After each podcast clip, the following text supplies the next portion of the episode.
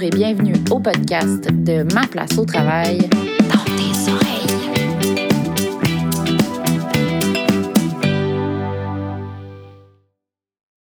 Centre de la petite enfance, garderie commerciale, milieux familiaux, places subventionnées, crédits d'impôt, accès universel.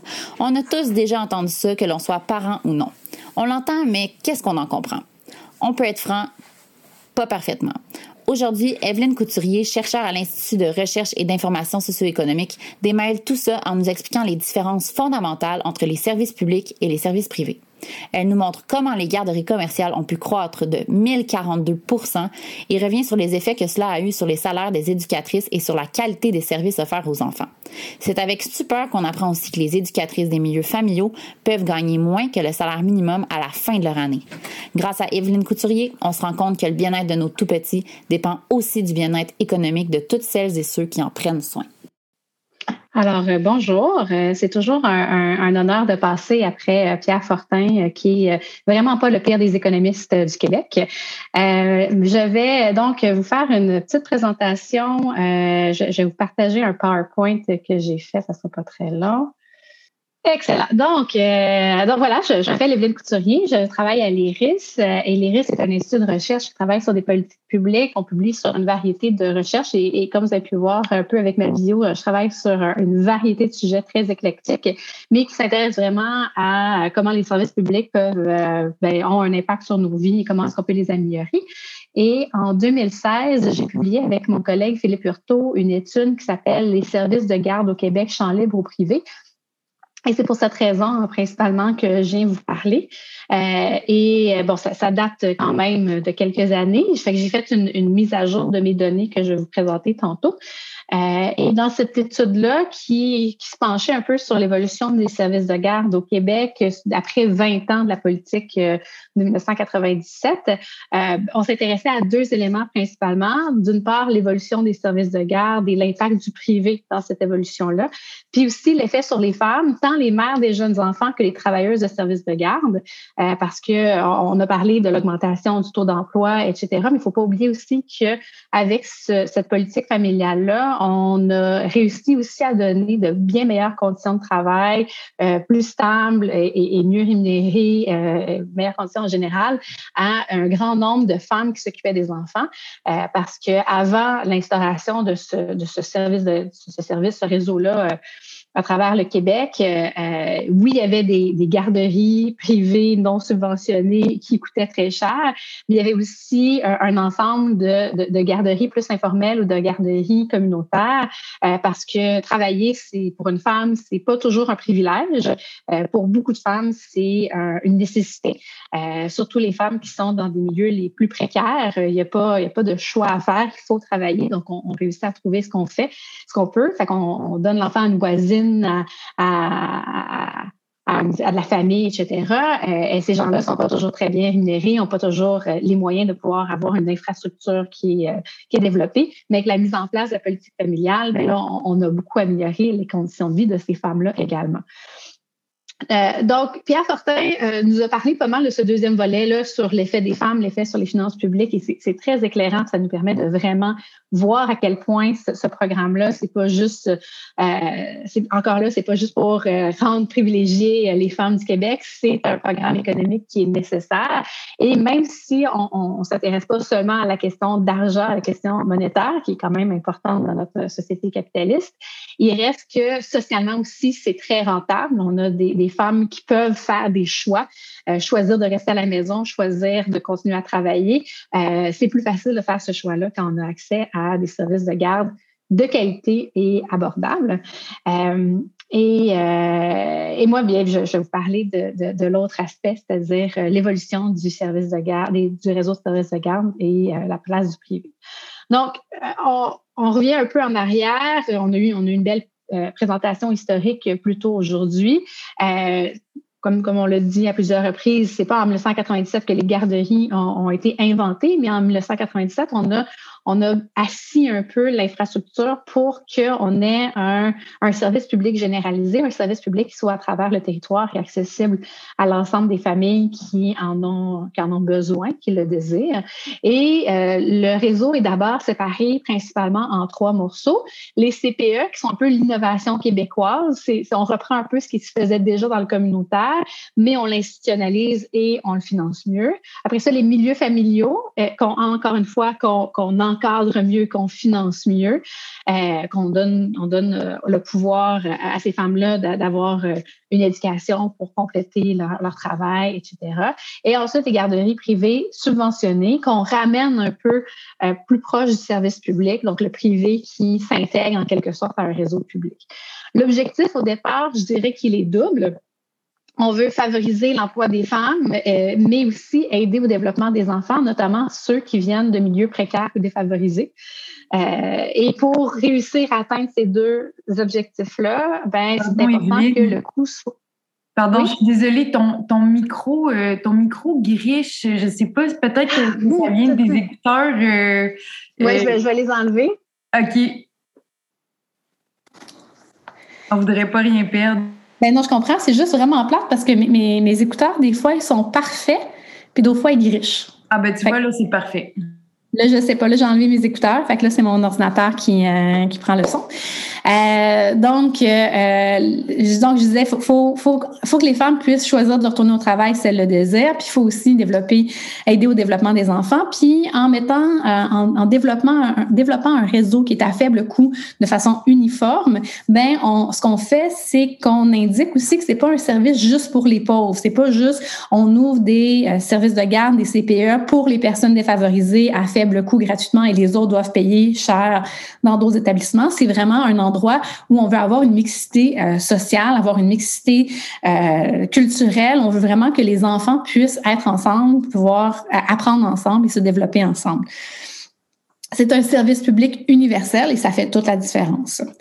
On promet quand, en 1997 de, un développement qui va être relativement rapide parce qu'on veut vraiment que toutes les familles qui en ont besoin puissent y avoir droit. Et euh, pendant les premières années, on voit le, développement qui se fait assez rapidement. D'ailleurs, je vais vous montrer. Euh, attendez. Voilà mon premier graphique. Ça, c'est l'évolution du nombre de places en service de garde.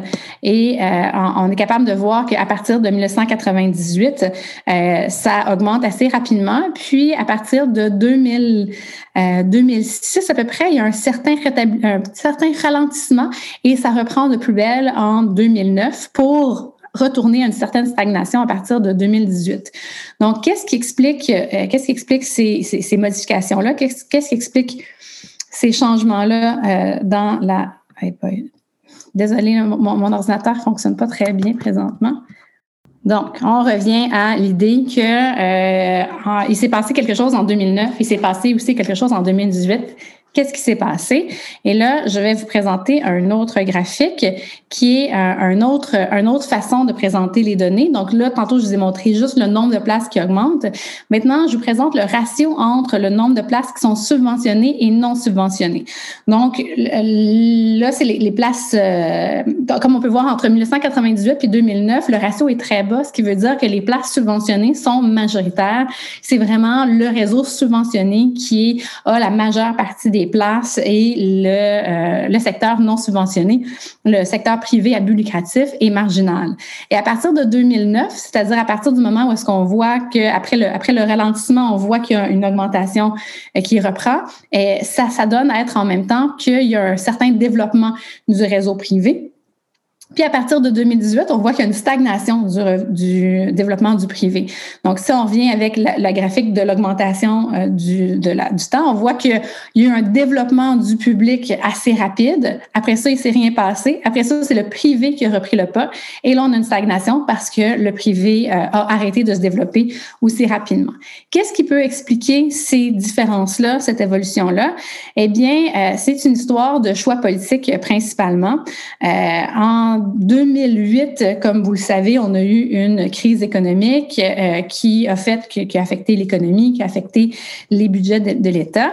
Et à partir de 2009, le gouvernement libéral, le gouvernement de, de Jean Charest, euh, décide de, revoir c'est quoi les dépenses publiques, décide de revoir quels sont les services publics offerts à la population et décide de voir aussi le slogan un enfant une place strictement sur un axe comptable. Donc plutôt que d'essayer de mettre en place des milieux éducatifs stimulants de qualité accessibles à la population, l'important c'est de placer un enfant dans un service de garde pour libérer les parents pour qu'ils puissent aller travailler. Donc la vision de il faut donner un milieu stimulant pour les enfants notamment aux enfants de milieux défavorisés, aux milieux vulnérables.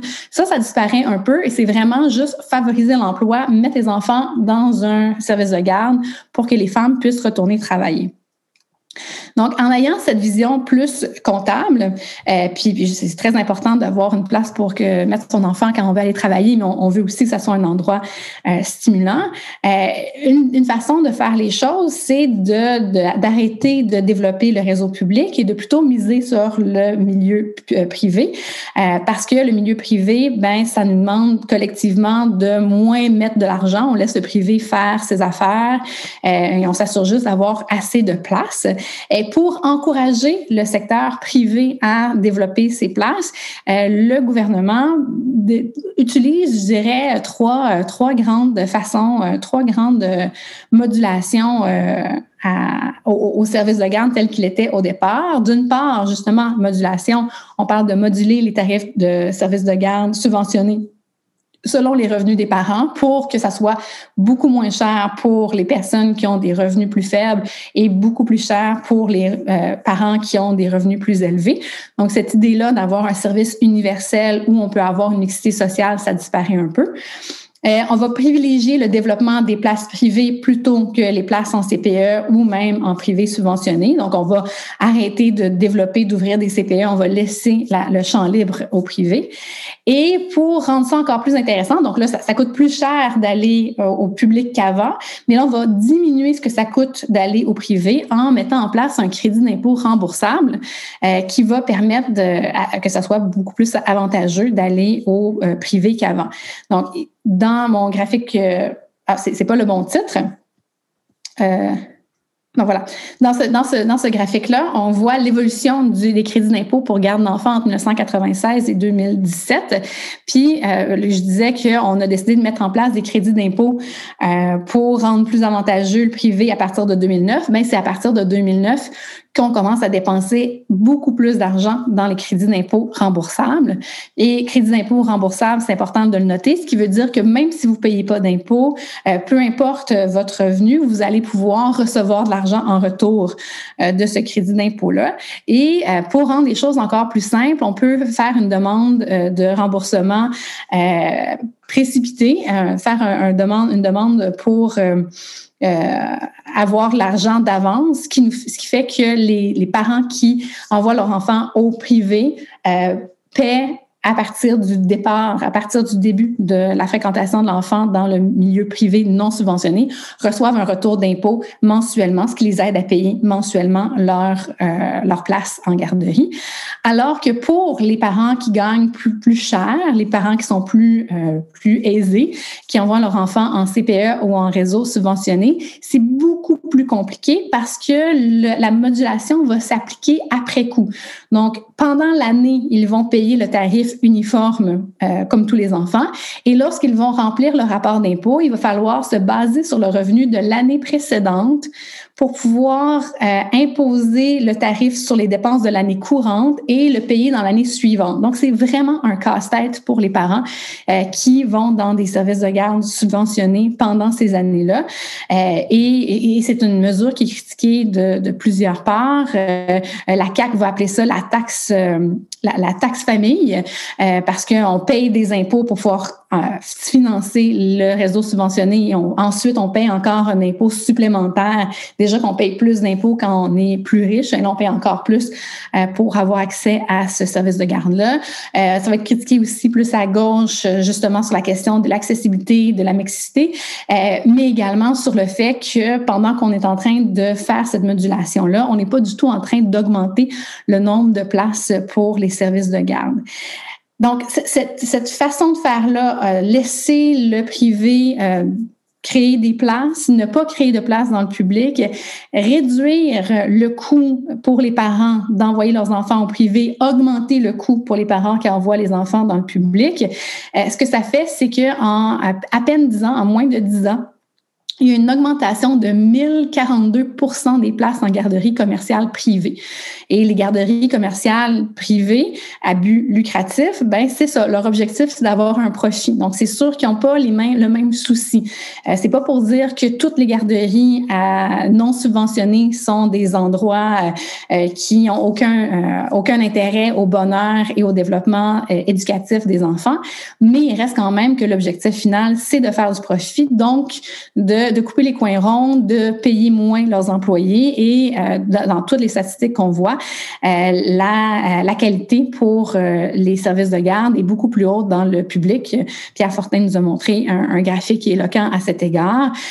pourquoi c'est plus de qualité dans le public que dans le privé? Ben, d'une part, justement, on paie mieux les éducatrices, ce qui permet d'avoir des éducatrices qui restent plus longtemps dans le même service de garde, qui ont plus d'expérience, des éducatrices aussi qui sont mieux formées. Les exigences de formation sont plus élevées en CPE euh, sur le ratio d'éducatrices formées versus éducatrices non formées ou moins formées est plus élevé euh, qu'en service privé.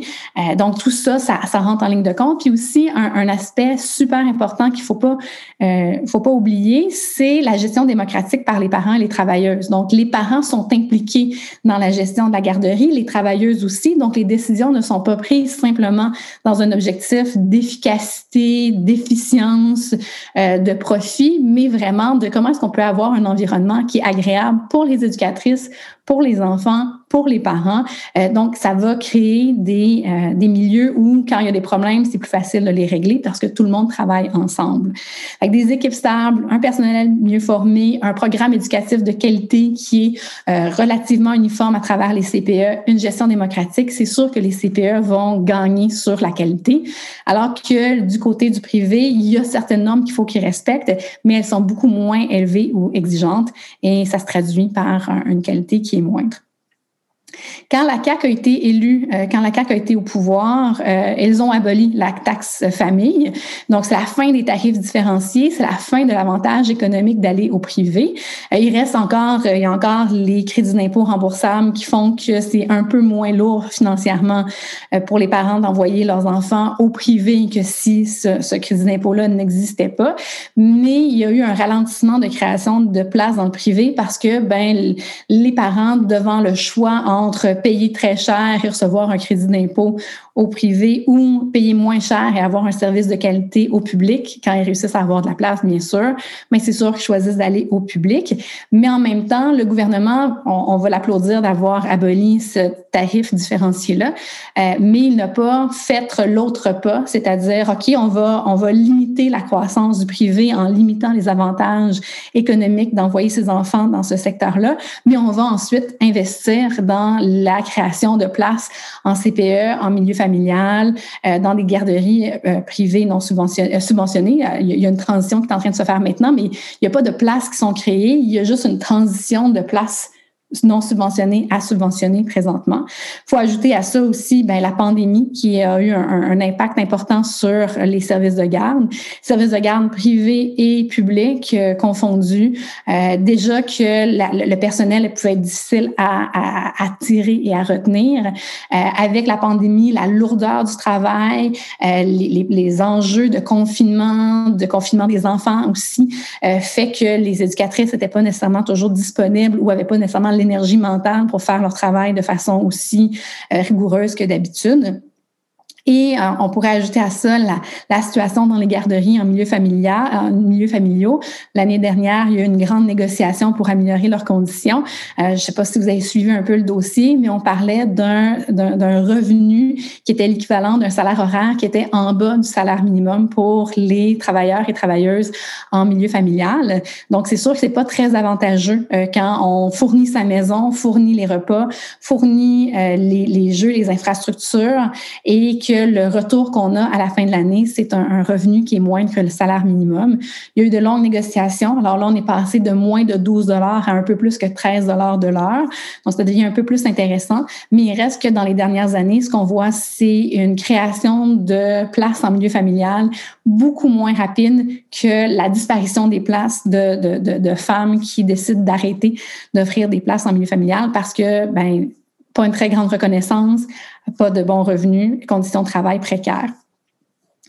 Euh, le dernier graphique que je voudrais vous montrer, ah non, pas l'avant-dernier graphique que je voudrais vous montrer, c'est euh, l'évolution cumulée des euh, places en service de garde selon le type euh, en fonction du nombre d'enfants, donc la population totale des enfants du Québec, ce qui permet de voir que ben on, est à peu près à un peu plus de 70% de places sur la population d'enfants de 0 à 4 ans, ce qui fait qu'on on a un bon taux, mais on a aussi un taux qui stagne et on a une, grande stagnation du, euh, du milieu public et du secteur de CPE en particulier.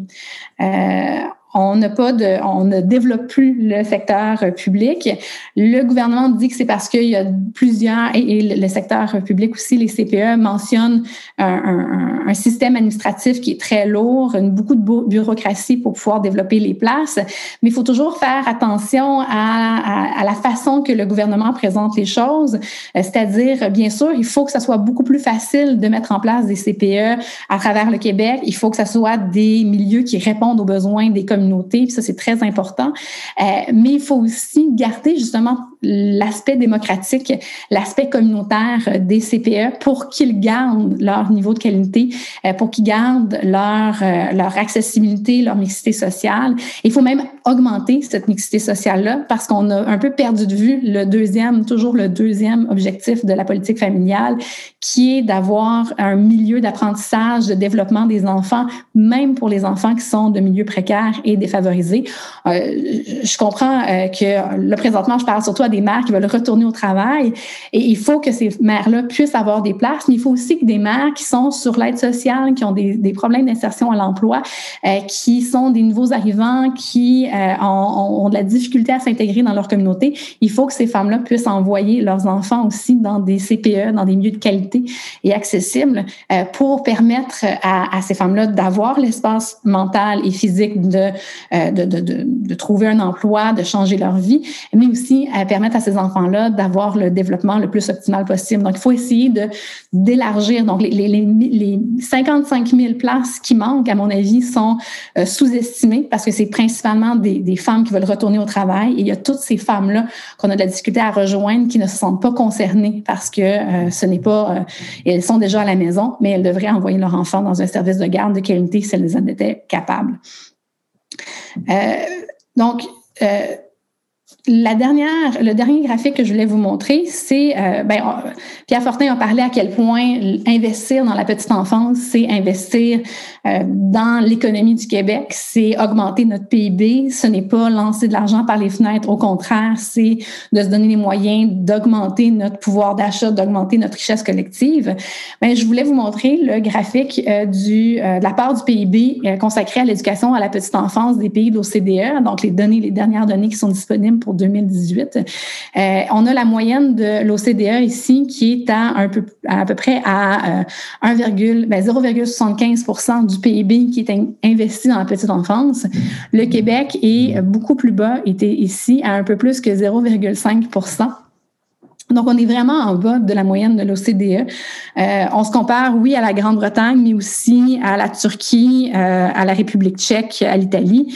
Euh, et et l'autre donnée qui est un peu inquiétante par rapport à ça, c'est que là, c'est les données qui sont mises à jour par rapport à notre étude de 2016. Mais en 2016, on avait les données pour 2015. Et le pourcentage du PIB consacré à l'éducation à la petite enfance était légèrement supérieur à ce que c'était en 2018. Euh, c'est un, euh, c'est un, domaine dans lequel ça vaut la peine d'investir.